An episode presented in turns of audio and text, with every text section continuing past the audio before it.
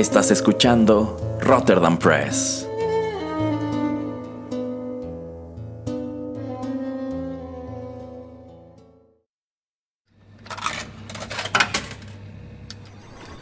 Los videojuegos han deleitado tus sentidos en la pantalla y ahora lo harán en la radio a través de su música. Descubre por qué los videojuegos se han convertido en una manifestación más del arte. Inserta una moneda y acompáñanos. Esto es 8 bits.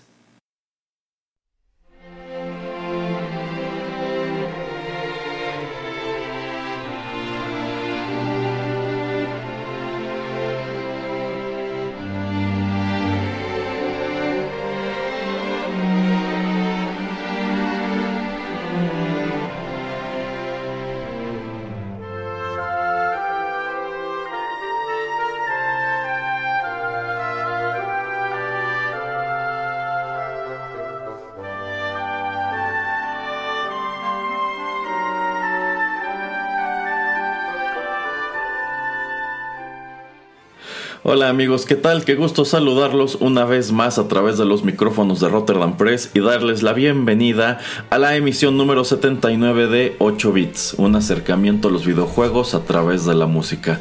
Los saluda Erasmo en compañía del señor Juanito Pereira. ¿Cómo está, señor Pereira? Hola, ¿qué tal a todos? Muy bien. Y bueno, antes de ir con la información, le tengo dos noticias al señor Pereira. Ah, caray. La primera de ellas, señor Pereira, es que hoy platicaremos, después de más de dos años de realizar este programa, sobre Final Fantasy. Ajá. La mala noticia es que hablaremos sobre Final Fantasy The Spirits Within. ¿Por qué? ¿Por qué? pues mire, señor Pereira, porque a fin de cuentas, pese a todos los pesares, a mí me parece un tema interesante. Pero le tengo todavía otra noticia encima de esas dos, señor Pereira. Ah, caray, a ver. Que originalmente yo quería hacer este programa o quería dedicar este programa a la película de Final Fantasy Advent Children. Ajá. Pero nos tendremos que contentar por el momento con The Spirits Within porque, bueno, yo creo que en lo que respecta a las películas que han manado de la serie Final Fantasy, hay mucho que decir. Y yo considero que sobre la, más, sobre la que más cosas hay que decir es precisamente esta que nos llegó en el año 2001 que fue la primera película inspirada en esta exitosísima franquicia desarrollada por Square en Japón. Eh, y bueno, que hasta hoy es un tema que da mucho de qué hablar. Quizá no muchas cosas buenas, pero ya nos em, encargaremos de desmenuzarla a través de los bloques siguientes. Eh, aquí también quiero señalar que en esta ocasión arrancamos con música. Todavía estamos escuchando al fondo el tema oficial de la franquicia Final Fantasy, escrito por Nobuo Uematsu. Y se trata de la versión que él grabó en el año 2007 para el álbum Distant Worlds, el cual salió al mercado bajo el sello AWR.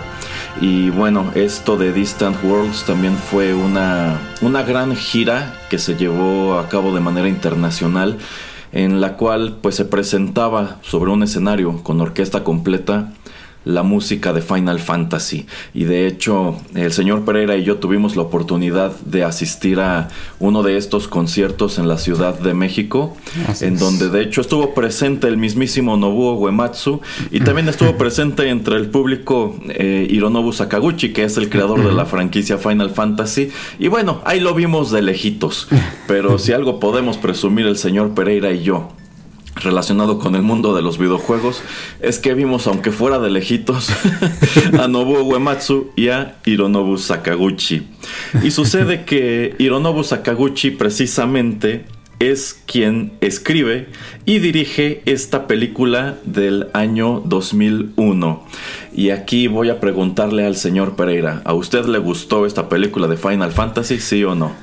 Eh, no, la verdad no. ¿Ni siquiera la primera vez que la vio? Mm, es lo que te iba a comentar, que la primera vez como que se me hizo como un poquito me. O si le ponemos una calificación tal vez le pondría un 7. Pero eso es también por... Bueno, la vimos, la, vi en estreno, no me acuerdo si fuimos a verla al cine juntos, pero yo la vi, sí la vimos en semana de estreno. Ajá. Eh, por cómo se veía, sí me gustó mucho, sí se veía muy, muy, muy real. los personajes. Digo, estamos hablando de una película que sale hace 20 años.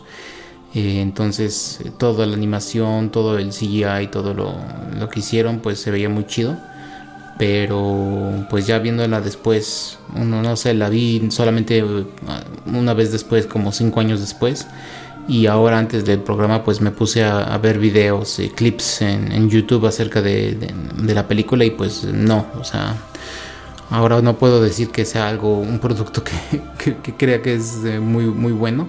Pero cuando salió, pues yo pensé que la historia era así como que, ah, o sea, como que se gastaron tanto y le hicieron tanto fanfarria para esto, como que, ah, ok, ojalá gane algo mejorcito después, pero pues sí, o sea, pasable, pasable, muy pasable, pero nada extraordinario.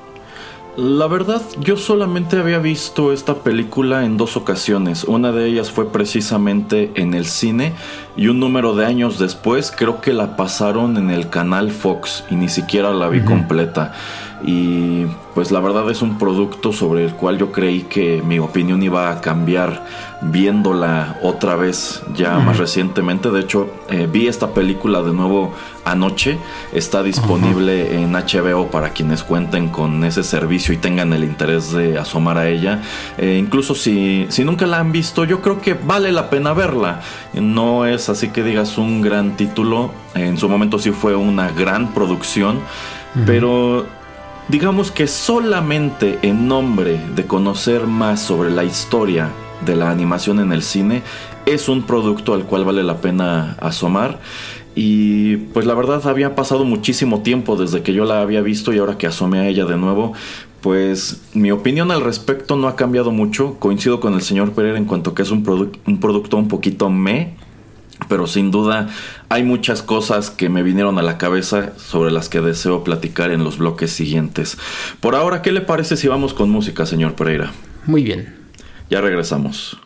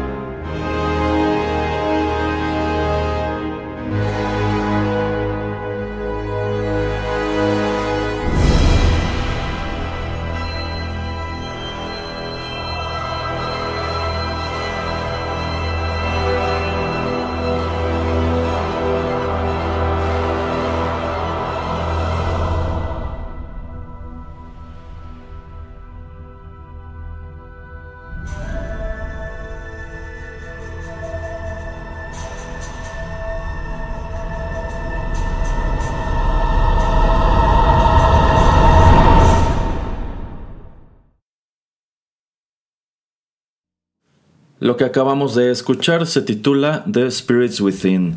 Es composición de Elliot Goldenthal y sirve como el tema principal de la película Final Fantasy The Spirits Within, que como dijimos en el bloque anterior, se estrenó en el año 2001. La banda sonora de este filme fue recopilada en un álbum por Sony ese mismo año. Y yo considero que este es un producto en el cual a lo largo de su producción se toman un número de decisiones equivocadas o incluso controversiales. Y yo considero que la primera de ellas, señor Pereira, es el hecho de que cuando uno piensa en la música de Final Fantasy, pues hay un solo nombre que te viene de inmediato a la cabeza, que es el de Nobuo Uematsu. Todo a lo largo de la historia de esta franquicia, él ha musicalizado todas las entregas del RPG excepto la última que musicalizó Yoko Shimomura. Eh, pero de ahí en fuera, pues tú piensas en el tema principal de Final Fantasy, piensas en la banda sonora de Final Fantasy VII, del Final Fantasy VIII, etc. Y piensas en Nobuo Uematsu.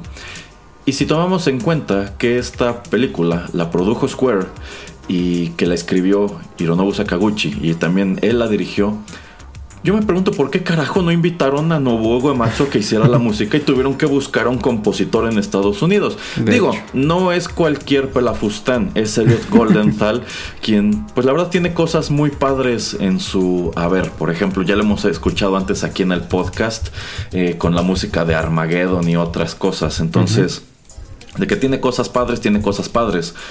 Pero desafortunadamente yo considero que esta banda sonora de Final Fantasy no es una de ellas. Este es el tema principal de la película y por lo menos en mi opinión se escucha en sumo genérico. Se escucha como cualquier cosa que pudiste haber encontrado en, en, películas de acción, ciencia ficción, precisamente a finales de los años 90 y principios de los 2000. Yo pienso que es una es un tema musical que carece de la magia que suele imprimir Nobuo Uematsu.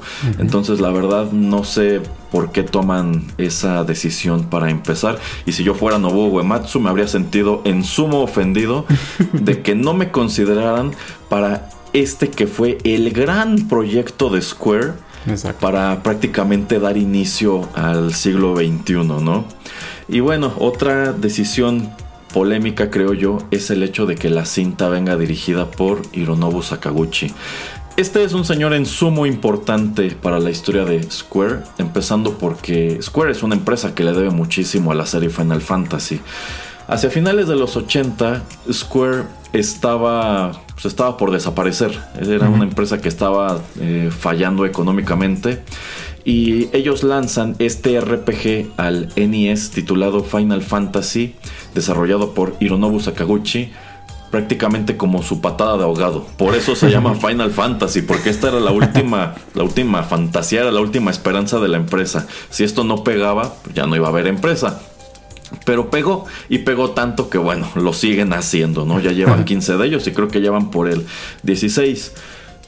Pero si somos honestos, a pesar de que yo considero que no debe haber una persona en el mundo que entienda Final Fantasy como Hironobu Sakaguchi, pues la verdad es que él no sabe hacer cine, él no es un director de cine. Yo considero que, ok, vale, tú eres el creador de la serie, tú has escrito muchos de estos juegos que los fans aman, órale, escribe la historia, pero si estamos haciendo esta película en Hawái y en Estados Unidos, y ya contratamos a un compositor estadounidense, ¿por qué no contratamos a un director estadounidense que conozca bien esta industria y sepa bien cómo hacer una, una película? Entonces yo creo que esa es otra decisión un poco curiosa. Y también considero que uno de los principales problemas de esta película es que esta historia no es Final Fantasy.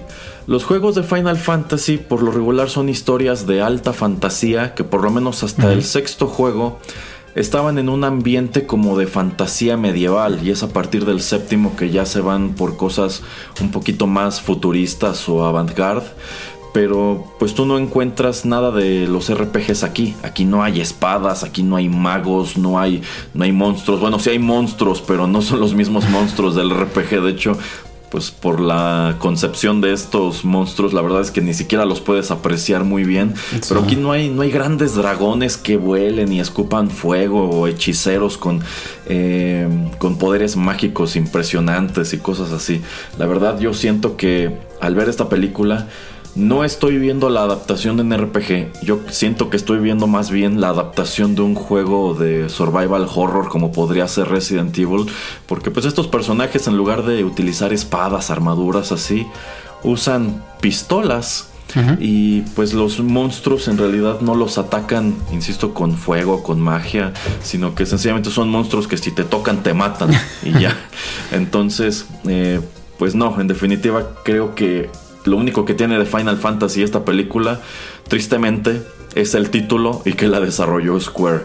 A ver, señor Pereira, ¿a usted qué le parece este filme desde el punto de vista de la trama y los visuales? Eh, bueno, antes de que se me pase, pues nada más quería comentar de que los escritores del guion son dos eh, hombres que fueron, bueno, de Estados Unidos. Entonces, para mí, yo siento que concuerdo, bueno, primero concuerdo con todo lo que dice Erasmo de que, pues, Final Fantasy era algo y esta película es totalmente diferente. De hecho, pues a mí se me asemeja mucho a lo que es de tipo Starship Troopers, como Alien, etcétera. Y creo que estos guionistas americanos trataron de introducir a un mercado nuevo que no jugaba estos tipos de videojuegos, pues yo creo a Final Fantasy de una manera un poco más familiar para ellos, que pues en este sentido es ciencia ficción como algo así como esas películas que acabo de mencionar y otro tipo de otras tantas en los 90s, 80s pero pues que no le van a, todo lo que pues viene siendo Final Fantasy eh, hasta ese momento, eh, que se me hace muy extraño. El desarrollo de, la película se me hace muy interesante, como ya comentaba Erasmo, que también 3-4 años se tardan en hacerla. Eh, y bueno, eh, pues todos los polígonos que tuvieron que hacer para darle las expresiones correctas a las personas, el cabello sobre todo de esta chica como para que se moviera, pues no sé, como soplar el viento, para que se viera ultra, ultra realista, pues sí, es un gran trabajo, pero pues eh, que deja de lado mucho, como dice también ya Erasmo, el, desarrollo de los, de los eh, personajes que pues vienen siendo los villanos del juego, del juego de la película eh, como es el, este general humano que es interpretado por James, Wood, que, James Woods, que pues no es tan... Eh, es muy cómico, a mí se me hace demasiado de, de... Mm, o sea, no es de película, no te lo crees, está muy, muy fuera de este mundo, o sea, muy sobreactuado para mí. Y lo mismo con, con, los monstruos que pues al ser espíritus nada más los vemos un poco transparentes, no los vemos exactamente como una presencia tan amenazadora Simplemente es algo que pues a veces aparece de los muros, pero no es de una manera que te dé tanto como suspenso u horror. Solo es algo que pues aparece, te toca y se acabó, pero pues no causa un terror que podría causar este tipo de, de, situación si te la encontraras tú en la vida real. Pero pues bueno, eso fue lo que yo creo que le falta a la película en, en el desarrollo. Y en la trama pues a mí no, no, no, no le entendí muy bien. A mí se me hace que estaba eh, no tiene una historia muy bien contada, no tiene algún propósito de ser. Y al no estar pues relacionada con todo lo que eran los videojuegos pues como que también le pierdes el interés si es si esa es la razón a la que ibas ahí yo creo que había una película muy interesante si hubieran puesto pues monstruos que venían de los videojuegos y que hubieran puesto elementos como ya dice Erasmo más magia este armas eh, medievales, etcétera, lo hubieran adaptado de una mejor manera, pero pues mi manera de ver las cosas es de que dijeron esto tiene que gustarle mucho al público norteamericano, entonces tenemos que adaptarlo para el público norteamericano y eso se me hizo una mala idea y pues como también comentaba en el primer bloque de Erasmo de que si tienen una hora y media para poder verla pues por curiosidad háganlo pero pues eh, por, por, ver eh, algo que hace 20 años era como super wow, como que era lo último en la tecnología, pero no por la trama, eh, sino nada más como por curiosidad o para pues aprender un poquito más de la historia del cine y a dónde estábamos con la adaptación de videojuegos a películas. Yo creo que el señor Pereira acaba de darle al clavo a algo muy importante que es el público norteamericano. Efectivamente, anoche que estaba viendo otra vez The Spirit Within, pensé, esta película no fue desarrollada para Japón. De hecho, eh, como les dijimos antes, la mayor parte de la producción se hizo en Hawái. Eh, se tardaron un muy buen tiempo en hacerla, pero no es como que hayan pensado esto lo vamos a estrenar de manera simultánea en Japón y en Estados Unidos o primero en Japón yo siento que la intención en todo momento es que esta película fuera un éxito de taquilla específicamente en los Estados Unidos. De allí que también pues todo el elenco de voces sean eh, actores estadounidenses. Eh, y tampoco iba dirigido, yo creo, a los fans de los videojuegos. Yo creo que esto trataba de apelar a un demográfico específicamente que no conocía los videojuegos. quizá con la intención de atraerlos. Yo pienso que esto iba dirigido sobre todo a adolescentes que no estaban familiarizados con Final Fantasy, pero que quizá al ver la película podrían interesarse en, conseguir una consola, si es que no la tenían, y ahora sí empezar a, jugar esos títulos. Eh, pero pues yo siento que precisamente por querer enfocarse en esos dos demográficos, descuidaron al que sí debieron haberle dedicado la película, que eran los fans que fuimos a verla y la verdad no encontramos casi nada de lo que esperábamos en ella. Entonces yo creo que esa es una metida de pata garrafal. En definitiva, el aspecto más rescatable de esta película son los visuales. La ocasión que fui a verla al cine me llevó mi madre y ella misma que pues en realidad no gusta ni de los videojuegos y no gusta mucho de las películas animadas.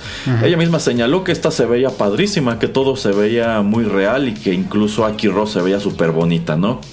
Eh, pero bueno, o sea, yo siento que también la reputación del aspecto visual de esta película eh, se desprende del hecho de que mucha gente no tiene una noción de en qué punto del tiempo estaba la animación en los Estados Unidos. Porque, por ejemplo, mucha gente me ha percatado, de pronto la compara con Toy Story. Pero Toy Story había aparecido seis años antes. en, hacia el 2001, Pixar estaba por estrenar Monster Inc. Y eh, DreamWorks estaba por lanzar la primera película de Shrek. Ahora, si comparamos estos tres títulos, la verdad yo creo que visualmente el menos atractivo de ellos es Shrek, que creo que es una cinta que si miras en, retrospectiva se ve muy vieja. Pero Monster Inc. ya tenía una calidad, yo, yo, creo que una muy buena calidad visual que no le pedía mucho, yo creo, en cuanto a tecnología a The Spirits Within. El encanto que tenía The Spirits Within es que era fotorrealista. o sea, estos no eran personajes súper caricaturescos. Trataban de verse lo más humanos posibles. Los ambientes en los cuales ellos eh, se desenvuelven, eh, pues son pinturas de hecho. Entonces, eh, trata de verse muy realista. Y yo creo que hicieron tan buen trabajo que esta es una película que hasta hoy se ve bien. O sea, en definitiva, ahora que la vi anoche, hay momentos en los que dices, ok, esto ya no, ya no, se, ya no me gusta tanto, sobre todo lo que tiene que ver con los espíritus, que por eso, como son entre traslúcidos y luminosos, no alcanzas a distinguirlos muy bien. Quizá debieron irse por algo un poco más convencional. Y también me percaté que, eh, sobre todo en momentos en donde los personajes se mueven muy rápido, por ejemplo cuando corren o como cuando de pronto hay movimientos muy bruscos de la cámara, te das cuenta que como que, como que las computadoras se están esforzando muchísimo por conservar la calidad. Y todo a lo largo de la corrida de esta película es algo que yo siento. Esas computadoras, esas 900 computadoras que estaban rendereando esta película en Hawái, estaban trabajando al límite de su oh, capacidad. yo, yo creo que se te descomponía una y chin, ibas a tener que empezar a renderear desde, desde cero, ¿no? Probablemente. Entonces, eh, pues sí, yo creo que lo sorprendente es eso. Viendo esta película 20 años después, sigue viéndose muy padre. Yo creo que en el año 2001 Square estaba trabajando ya con gráficos de calidad, yo creo que del PlayStation 3. Entonces, mm, de ese lado creo que eso fue bastante admirable. Pero bueno, ¿qué le parece señor Pereira? Vamos con más música y en el siguiente bloque vamos a platicar un poco sobre la trama y también sobre el elenco. Muy bien.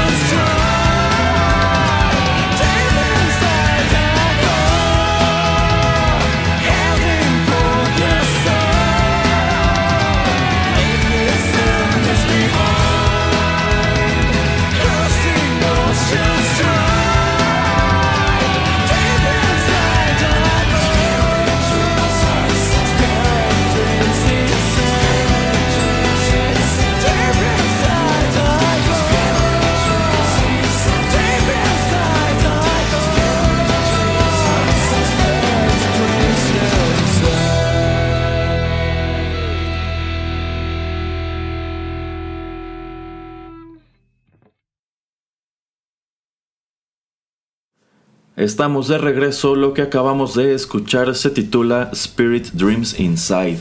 Es interpretado por la banda de rock japonesa Lark en Ciel y esta es una de dos canciones que forman parte de la banda sonora de Final Fantasy The Spirits Within.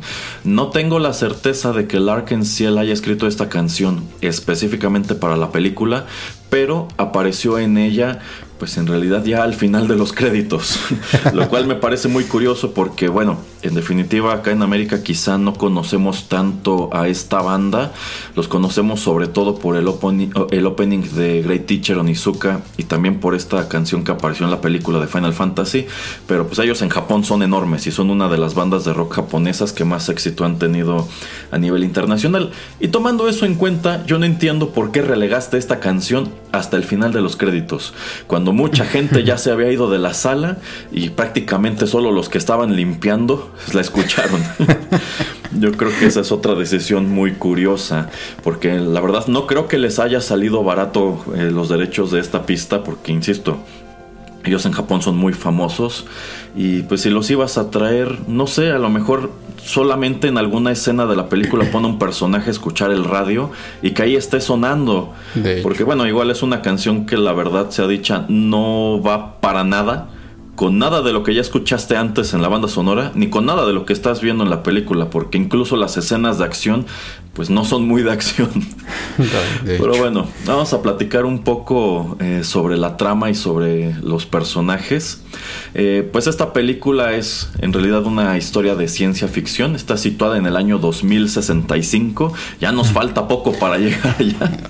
Y en el año, en el año 2065 pues el mundo está muy despoblado, numerosas ciudades todo a lo largo del planeta están destruidas y es que en algún punto en el pasado chocó un meteorito con la Tierra y este meteorito eh, pues permitió que se eh, dispersaran por la superficie del planeta eh, unos, unas criaturas que son referidas en este universo solamente como los phantoms, como los fantasmas, que son pues criaturas como monstruosas. no, señor Pereira. Son criaturas monstruosas, eh, traslúcidas, con un pequeño fulgor como naranja. De hecho, se supone que no pueden verse a simple vista. Pero hacia la mitad de la película eso es algo que pasan por alto por completo, ¿eh? Porque se supone que Aki y los demás personajes utilizan unos, unas como gafas para poder verlos. Pero ya hacia la mitad de la película, al parecer todo el mundo puede verlos como si nada. y bueno, estas criaturas tienen la peculiaridad de que cuando tocan al ser humano, pues lo matan instantáneamente. Y pues es, es muy difícil eh, pelear con ellas porque algunos de estos monstruos son como del tamaño de una persona, pero otros son gigantescos. Y bueno, eh, la humanidad, lo que queda de la humanidad vive en ciudades eh, pues no amuralladas, pero que tienen una especie de campo de fuerza que no permite que los Phantoms entren. Y el grueso de esta historia transcurre en la ciudad de Nueva York, en donde la doctora Aki Ross, el personaje principal a quien le da voz eh, Ming Na Wen, que en aquel entonces era una actriz medio famosona en Estados Unidos, eh, pues ella trabaja en una división del gobierno que se dedica a investigar a los Phantoms y desarrollar alguna manera de pues de luchar contra ellos, si no es que incluso erradicarlos. Y ella está realizando esta investigación por su cuenta en las ruinas de una ciudad de los Estados Unidos, no me acuerdo cuál es exactamente. Cuando pues llegan a llega a rescatarla un escuadrón de soldados que igual están muy equipados para luchar contra los Phantoms, pero con, con pistolas. Este y bueno, la rescatan y esto te lleva a descubrir que la doctora Aki Ross y el doctor Sid, que es interpretado por William Hurt, me parece, o no, es Donald Sutherland. sí, sí, eh, Es, Donald Sutherland. Este, pues ellos están trabajando en un experimento que les permitirá después de X cantidad de años de, de pelear contra los Phantoms, ahora sí ponerle pues punto final a ese conflicto. Y por el otro lado tienes al ejército de los Estados Unidos, en donde encuentras a un general súper cliché. Es, un, tiene todos los estereotipos del villano de cine de acción de, aquellos años. Que bueno, está obsesionado con eh, un cañón satelital que acaban de desarrollar, con el cual él lo que quiere es dispararle a los remanentes de ese meteorito y cree que con eso va a poder destruir también a los, a los Phantoms. Y básicamente ese es el conflicto de la película, que por un lado tienes a Aki Ross, que quiere pues pelear o detener a los Phantoms con ciencia, y este otro general que quiere detenerlos con violencia. Y me encanta el diseño del general, porque es este villano que todo el tiempo se ve que está muy enojado, que habla muy over the top. Tiene una gabardina negra, de hecho viste totalmente de negro. Y si se ah, supone que es un soldado y que es un general, pues no se ve para nada como el resto de los soldados que puedes ver en, esta película. Y con sus guantes y toda la cosa, ¿no? Entonces, este Grosso modo, esa es la, esa es la trama. Eh, la humanidad está peleando contra esta amenaza que vino del espacio. Y también a lo largo de la película, pues descubres cuál es la realidad de estos Phantoms. ¿Por qué están allí? Porque la doctora Aki tiene estos sueños con unas criaturas medio alienígenas. Eh, porque el personaje de Alec Baldwin, este, como que alguna vez tuvo algo con ella y ya no, bueno, eh, hay muchas cosas que la película trata de contarte, pero siento que no tiene éxito con ello. No, al final hay muchas cosas que no terminan de, aterrizar. Y bueno, el elenco eh, está encabezado precisamente por Ming Na Wen y por Alec Baldwin. Ahora, las dos veces que yo vi esta película, siendo más joven, la vi en español. La verdad, no la había visto completa en inglés hasta anoche. Y la verdad, qué mal trabajo de doblaje hicieron. Empezando por el hecho de que la verdad, la voz de Alec Baldwin no le va para nada a su personaje, el cual, dicho, de, el, dicho sea de paso, se parece muchísimo a Ben Affleck. Este, no, sé si lo hayan, no sé si lo hayan inspirado en él, pero al verlo yo eh, anoche de nuevo, es lo primero que pensé. Este personaje se parece muchísimo a Ben Affleck. Y la voz de Alec Baldwin no le queda para nada. También en el elenco de voces está Steve Buscemi como este otro personaje que sirve pues a manera de comic relief, pero la verdad el humor es otra cosa que no funciona para nada en esta película. Ninguno de los chistes me hizo reír, no, no los encontré ni siquiera simpáticos. Entonces me parece increíble que pues en el doblaje latino hayan hecho un mejor trabajo que en el original. Y eso me lleva a otra anécdota que comparte la misma Ming Na Wen sobre su participación en esta película. Pues que a ella le encantó el diseño de Aki Ross y se sentía muy entusiasmada de participar en esto. Pero al parecer, pues no es como que hayan juntado a todos estos actores durante un mes y los hayan puesto a grabar líneas, sino que al parecer los llamaban cada ciertos meses para que grabaran otra parte del guion. Por, por, aquello de que se tardaron como cuatro años en hacer la película. Pues a mí me parece muy curioso y yo creo que de ahí se desprende el hecho de que a ratos, tú al escuchar estos diálogos, que por cierto están súper mal escritos, este, sientas que en realidad estos personajes no están hablando entre ellos. Es decir, e, esta no es una sesión de grabación en donde estén en una cabina Ming Na Wen y en otra Alec Baldwin leyendo sus líneas, sino que a ti te da la impresión que Ming Na Wen grabó algunas de estas escenas un día y cierto tiempo después Alec Baldwin grabó las suyas y en edición las juntaron. Porque se escuchan muy. No, no se escucha para nada natural el diálogo. entonces, este. Pues a mí me parece curioso y hasta aberrante.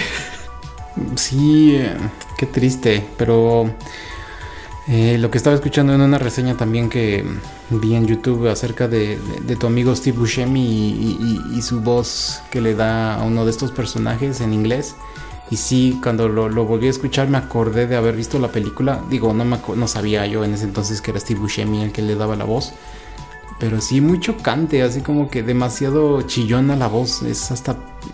No es Steve Buscemi haciendo a Steve Buscemi. Le está, sí, en verdad está como tratando de actuarlo de una manera más eh, pues sí, tratando de ser un poco más chistoso.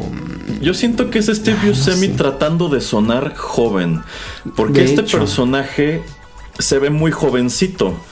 Este, y bueno, la voz de Steve Buscemi es algo muy fácil de identificar. Y a mí me causa mucho ruido escuchar la voz de Steve Buscemi en este personaje que no se parece a él. No sé, mínimo pudieron haberle puesto los mismos ojos o que estaba medio calvo, no lo sé. este, Yo siento que ese es un detalle que no funciona para nada. Y menos si tomamos en cuenta que en el año 2001 tenía relativamente poco que Steve Buscemi había aparecido en Armageddon. Entonces no, la verdad para mí el trabajo de voces sí es bastante deficiente.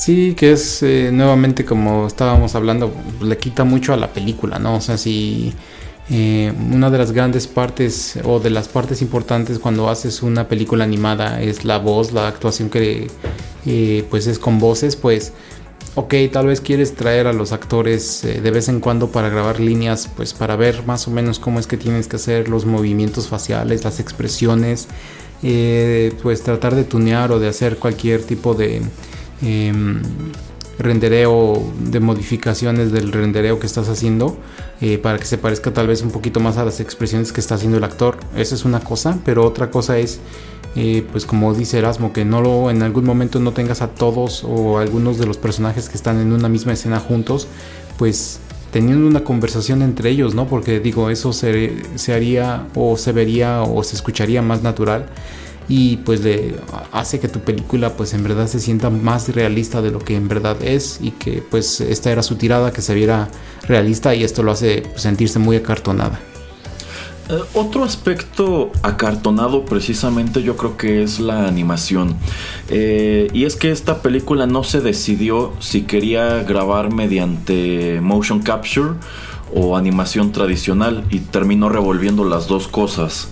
Entonces, eh, hay partes en donde, pues sí, los personajes se mueven relativamente natural pero hay otras en donde sus movimientos son muy falsos y son falsos nivel el primer Resident Evil o el primer Silent Hill, en donde pues como que de pronto mueven las manos o inclinan la cabeza de una manera que dices, no, no se ve muy convincente. Y es que al parecer, sobre todo ciertos close-ups, eh, pues tuvieron que animarlos 100% eh, por computadora, o sea, no, no tenían un movimiento del actor como, como, referencia.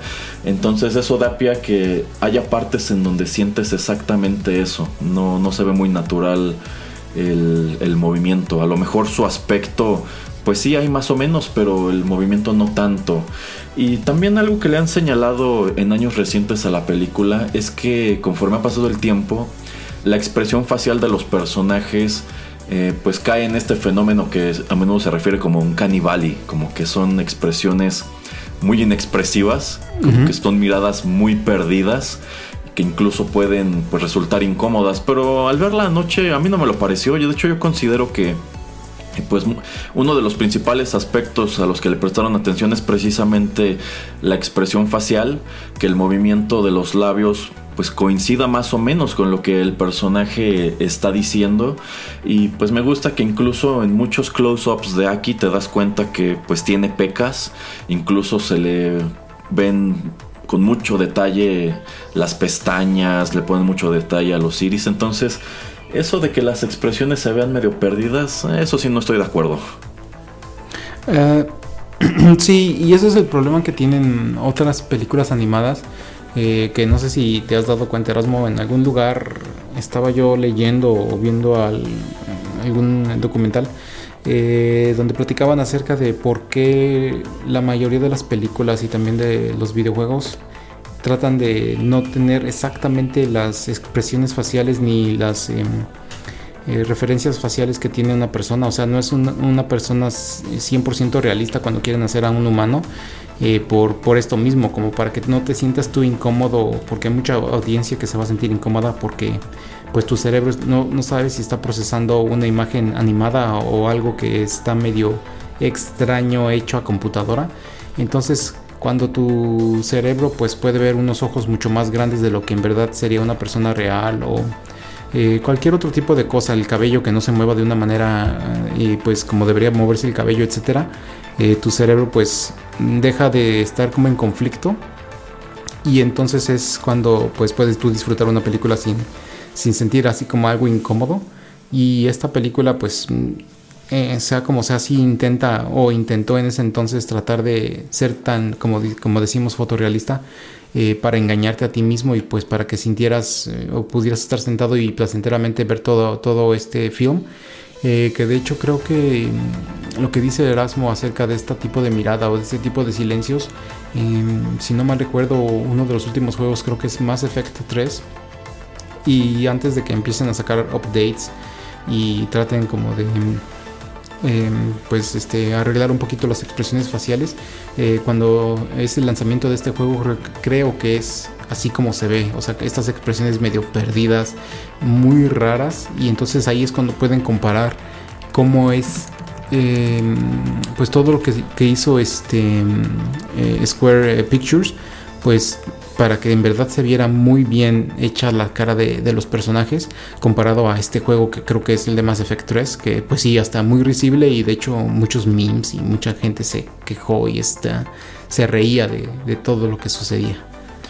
Sí, de hecho, otro gran ejemplo de ese fenómeno de Uncanny Valley es la película de Polar Express del año 2004, que la verdad, pues sí tiene unos diseños de personajes horribles. Yo creo que de lo que más le pega a esa película es precisamente eso, que tú tienes aquí a Tom Hanks y lo dices, ay, siento que no es Tom Hanks, siento que es una criatura maligna tratando de parecerse a Tom Hanks. De hecho. Este, y bueno, si tomamos en cuenta que The Polar Express aparece tres años después y en definitiva fue una película con muchísimo más presupuesto. Bueno, no, de hecho tienen casi el mismo. Este. Pero bueno, tres años después tú pensarías que la tecnología está un poco mejor y pues esta ya es una cinta que te viene de un estudio que en teoría sabe lo que está haciendo, ¿no?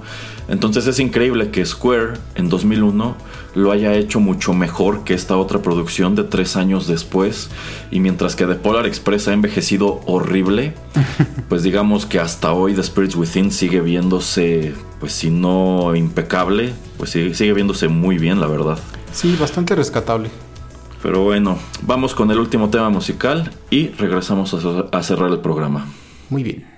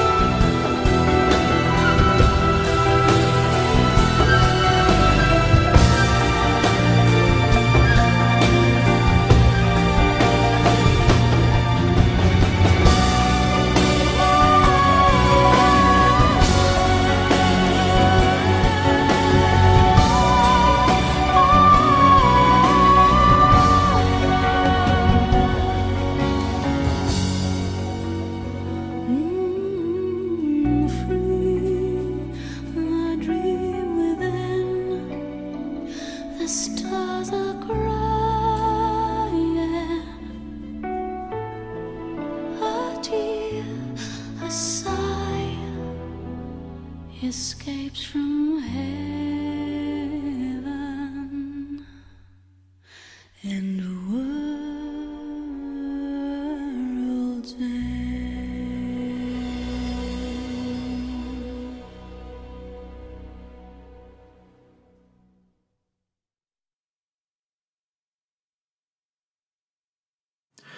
Estamos de regreso en el último bloque de 8 bits y acabamos de escuchar la canción The Dream Within.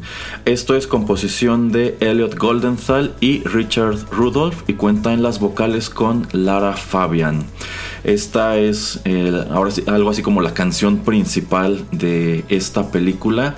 Y aquí quería preguntarle al señor Pereira si el nombre de esta señora Lara Fabian no le suena familiar porque tengo entendido que esta mujer es muy famosa en Bélgica y en Canadá.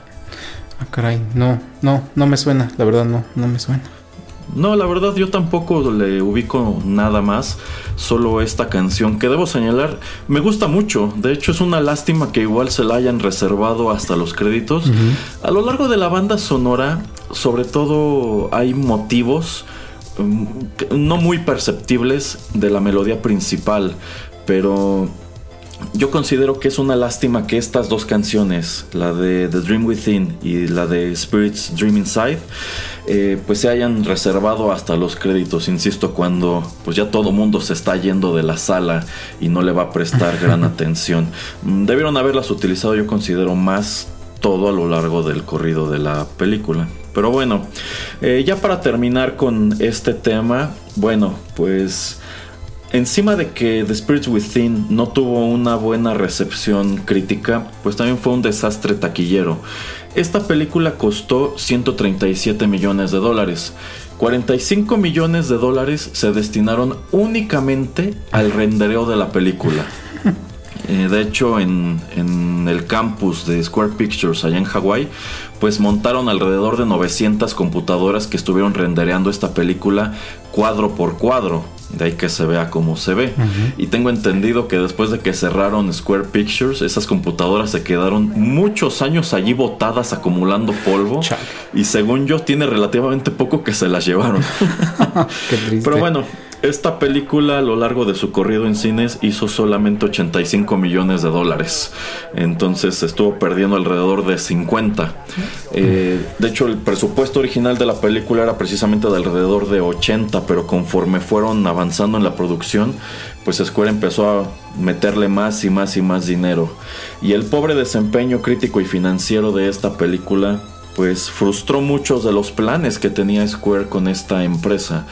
Y el más grande de estos planes era precisamente el personaje de Aki Ross. ¿Por qué? Bueno, pues porque Square tenía en el año 2001 la muy ambiciosa meta de que Aki Ross se convirtiera en la primera actriz virtual del mundo. Es decir, que esta chica pues participar en otras películas desarrolladas por Square en otros papeles, en los cuales incluso podía ser más joven o incluso eh, más vieja. Y tanto deseaban impulsar esta noción que incluso la metieron a la revista Maxim ese mismo año.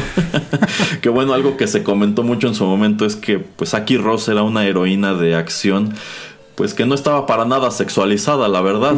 Y lo primero que Square, que Square hace es meterla a Maxim y sale en una foto en bikini, ¿no? este, pero bueno, ellos tenían planes muy grandes para el personaje, pero como la película perdió mucho dinero, ya no pudieron llevarlos a cabo.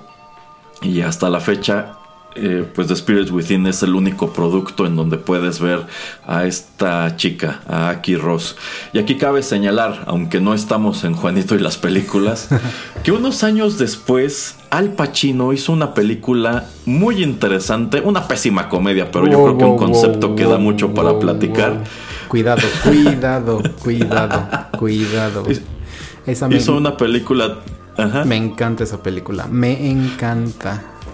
Bueno, yo debo decir que a mí también me gusta mucho, pero críticamente tampoco le ah, fue muy bien. Este, pero hizo esta película llamada Simone, que parte prácticamente de esa misma idea, de crear una actriz generada por computadora que tenga una carrera de blockbusters. Este, y bueno, como eso pues es un tiro que le sale por la culata al personaje de Al Pacino en esa película. A mí se me hace una muy buena idea, este, y la verdad a mí la película sí me gusta. Pero bueno, es prácticamente eso lo que Square quería hacer con, con Aki Ross. Pero insisto, como perdieron un montón de dinero, ya no se pudo. Y el único otro producto que nos dejó Square Pictures llegó dos años después. en una serie de cortos animados titulados The Animatrix, los cuales pues servían como como platillo de entrada para la segunda película de la, de la serie de Matrix, que apareció precisamente en el año 2003. Square Pictures desarrolló un clip titulado Last Flight of the Osiris. Eh, que bueno, es un clip animado desarrollado totalmente por computadora, en donde incluso reciclan más o menos el diseño de Aki, en el personaje de Jun. Eh, de hecho, se ha manejado que Jun en realidad es Aki Ross, pero la verdad es que no se parece gran cosa. Este, y también este otro personaje del soldado negro, eh, pues sería el diseño del otro personaje principal de ese corto animado. La verdad es una producción muy padre, es un corto que dura aproximadamente 7 minutos. Está disponible completo en, YouTube y en su momento eh, aparecía antes de las proyecciones de la película Dreamcatcher, que bueno, ese es otro caso totalmente aparte. este, y bueno, eso fue lo último que desarrolló Square Pictures. Eh, me imagino que pues allí sencillamente los Wachowskis les dieron el presupuesto para que lo llevaran a cabo. Y después de eso Square decide cerrar esa división e incorporarla pues a otra de sus divisiones que se dedicaba sobre todo a trabajos eh, de gráficos. ¿Forzados? pues tomando en cuenta que les perdieron muchísimo dinero, quizás si fueron forzados. De hecho, se ha, especulado que es precisamente el desastre de, de, Spirits Within lo que propicia que Hironobu Sakaguchi deje Square en el año 2004. Él ha seguido trabajando muy de cerca con ellos en los títulos de la serie Final Fantasy, pero en sí él ya no es un empleado de Square. De hecho, él fue e hizo su propia compañía productora, que la verdad no sé ni qué diablos tenga, pero yo siento que eso fue como, ¿sabes qué? Te estimamos mucho y en su momento salvaste esta empresa, pero pues nos hiciste gastar un montón de dinero en este bodrio. Entonces, digamos que te queremos como amigo de otras personas a las que no conozcamos y nada más te vamos a estar llamando de cuando en cuando para que vengas a hacer lo que sabes hacer. este. Y pues esa fue la triste, triste historia de Square Pictures, que solamente dio un largometraje y un corto animado. Y un número de años después, como que Square dice, ay, a ver, vamos a intentarlo de nuevo. Y pues arrojan lo que yo considero que debió haber sido este, The Spirits Within. Eh, en el año 2005 ellos lanzan eh, Final Fantasy VII Advent Children, que es un largometraje animado eh, que sirve como spin-off del exitosísimo Final Fantasy VII, el cual la verdad está padrísimo. De hecho, yo creo que tiene todo lo que debió haber tenido esta película de Final Fantasy.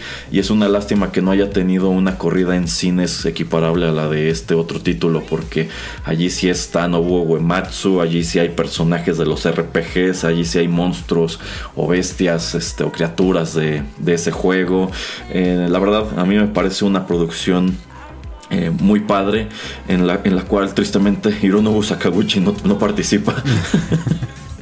Pero, pues, digamos que esto es lo que vino a probar que, pues sí sabían cómo hacerlo, o sí pudieron haberlo hecho mejor. Sencillamente creo que se inclinaron por el producto equivocado. Y bueno, también esta otra, esta, esta otra película animada por computadora de Kingsglaive, que es un spin-off de Final Fantasy XV. Que se ve increíble, visualmente está padrísima. Si algo puede presumir Square en estas pocas películas que tiene, es que son películas preciosas en, lo visual. Este, y bueno, pues digamos que allí persisten esas, esos dos títulos como sucesoras espirituales de The Spirits Within, ¿no? Y bueno, es con eso que llegamos al final de, de, esta emisión. Ya dedicaremos en el futuro de 8 bits a lo mejor un programa a Advent Children, insisto. Mi intención original era que hoy estuviéramos hablando sobre Advent Children, pero decidí, bueno, vamos a platicar mejor sobre The Spirits Within, que sin duda pues es un producto polémico y lo seguirá siendo en el futuro, supongo. Y la verdad, eh, quería grabarlo con el señor Pereira porque creo que es un producto que se presta mucho para la discusión. ¿Algo más que decir sobre The Spirits Within, señor Pereira? Eh, solo mm, este tipo de planes que pueden luego tener las empresas de como ya comentabas con el personaje de Aki, tratar de ponerlo en, varios medios, en varias películas, etcétera, pues mejor espérate a ver si tu película pues tiene éxito, si a la gente le gusta el personaje, si sí se ve súper real y pues ya después tratar de pues explotar pues lo que es tu propiedad, ¿no? Pero pues sí, al principio es tratar de sentirte como grandioso, como que estás haciendo algo impresionante, pues eh, yo siento que más veces que menos veces pues eh, es contraproducente, entonces a mí me gustaría más que gente que hace cosas innovadoras o proyectos diferentes se esperara a ver la reacción de la gente que tuviera pues un poquito como ya la idea de qué es lo que ellos quieren hacer, porque si tienen éxito, ok, luego luego tratar de explotar ese, ese éxito que han conseguido en, X eh, o Y tiempo. Y pues sí, ok, vamos ahora a hacer esto porque ya lo tenía más o menos visualizado así, entonces ¿por qué eh, no contactamos a tal persona, tal productor, tal ejecutivo, etcétera? Y tratemos de, pues hacer que esta bola de nieve se haga más y más grande. Y pues lamentablemente, como dice Erasmo, eh, hubo este otro par de películas en el que sí supieron qué hacer y que de alguna manera hasta lo pudiera tratar de haber atado estas historias si no hubieran hecho esta anunciado con gran fanfarria que ay es que esta chica iba a ser super guau etcétera etcétera. Y mi último comentario es que creo que en uno tampoco tampoco esto es Pili pero creo que en uno de esos programas ya habíamos platicado acerca de este tipo de mm, personajes que no existen que son famosos eh, gente en Instagram que son rendereados, etcétera, que nada más existen en línea, pero que tienen muchos seguidores. La verdad no me acuerdo ni, qué episodio es, pero es algo muy interesante y que pues 20 años después sí vemos que personajes virtuales se están volviendo famosos y que pues la gente los sigue aún con el conocimiento de que pues no existen. Sí, sí, de hecho, bueno, Japón nos ha dado incluso cantantes virtuales que se presentan en vivo como un holograma, igual que en la película de Simón. este. Pues. Y, bueno, sí, sí, yo, yo creo que estaban tirándole muy alto con The Spirits Within y con el rollo de Aki Ross. Yo pienso que ellos jamás vieron venir que esto sería un desastre en taquilla. Yo creo que ellos dijeron, bueno, pues si le vamos a invertir 137 millones es porque esto quizá nos haga medio millón de dólares. Pero yo creo que algo que le pegó es que no supieron a quién dirigirla. Yo siento que en aquel entonces no se tomaban muy en serio este tipo de adaptaciones de videojuegos. Yo creo que mucha gente ha haber pensado es una película para niños, pero la verdad no, no era una película para niños. Este, y sí, sí, yo creo que estaban soñando demasiado grande. Sería interesante descubrir qué hubiera pasado si esta cinta hubiera recaudado lo que ellos esperaban, pero yo creo que también se estaban adelantando muchísimo. Yo creo que eso de las celebridades virtuales es algo plausible hoy día, no tanto a principios de los 2000. Mm, bueno, ahí voy a diferir solamente bien poquito y rápido para que no alarguemos este programa y de hecho podemos hacer una emisión especial, pero a principios de los 2000 eh, te doy un ejemplo que sí funcionó, Erasmo. Gorilas. Ah, bueno, bueno, sí, sí, pero bueno. Eh, pues, lo dejemos para otro programa, pero digamos que sí se puede. Pero este producto que es esta banda de nombre Gorilas sale y nadie te dice nada. Es así algún un tipo de arte, un tipo de concepto que se le ocurre a un cantante de X banda que ya podemos platicar después y a un artista. Lo lanzan y pues termina siendo lo que, lo que es o lo que terminó siendo más en, los, a principios de los años 2000. Pero hay maneras, es como lo que estoy diciendo. Lanza tu producto, ves si pega, ves si funciona, ves si a la gente le gusta y después trata de explotarlo. Y en el caso de aquí no lo hicieron de esa manera, pero pues aún con una caricatura, slash eh, banda, slash lo que tú quieras, proyecto de arte, sí se puede, pero también tienes que ver cómo reacciona el público. Sí, sí, yo creo que aquí el problema es que Square estaba corriendo sin siquiera gatear. Pero bueno, allí queda Final Fantasy The Spirit Within como una gran curiosidad en la historia de los videojuegos y de cierta manera también en la historia del cine. Digamos que esta emisión fue como que un embrollo entre 8 bits y Juanito y las películas. Y fíjese que sí estuve pensando si debíamos hacerlo en 8 bits o en Juanito y las películas, pero dije, pues vamos a ponerlo aquí. A fin de cuentas es nuestra primera emisión de 8 bits de este año. Bueno, si no hay algo más que agregar, muchísimas gracias a todos por la sintonía. Espero que hayan encontrado interesante este tema. Insisto, si nunca han visto esta cinta, vale la pena como curiosidad y en nombre de saber más sobre la historia de la animación en el cine. Muchas gracias por la sintonía. Les recuerdo que todos los contenidos de Rotterdam Press están disponibles de manera gratuita en SoundCloud. Pueden suscribirse a nuestros contenidos más recientes en iTunes, Spotify, Tuning Radio, Castbox y otras aplicaciones de podcast. Y bueno, ya saben, aquí estamos esperándolos el señor Pereira y yo en los contenidos de Rotterdam Press. Hasta la próxima.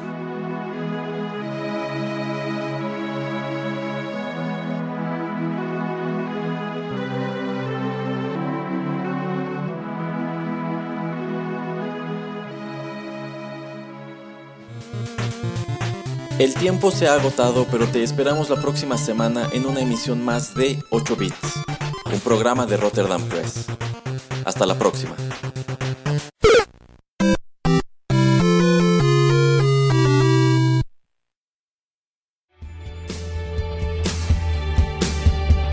Estás escuchando Rotterdam Press.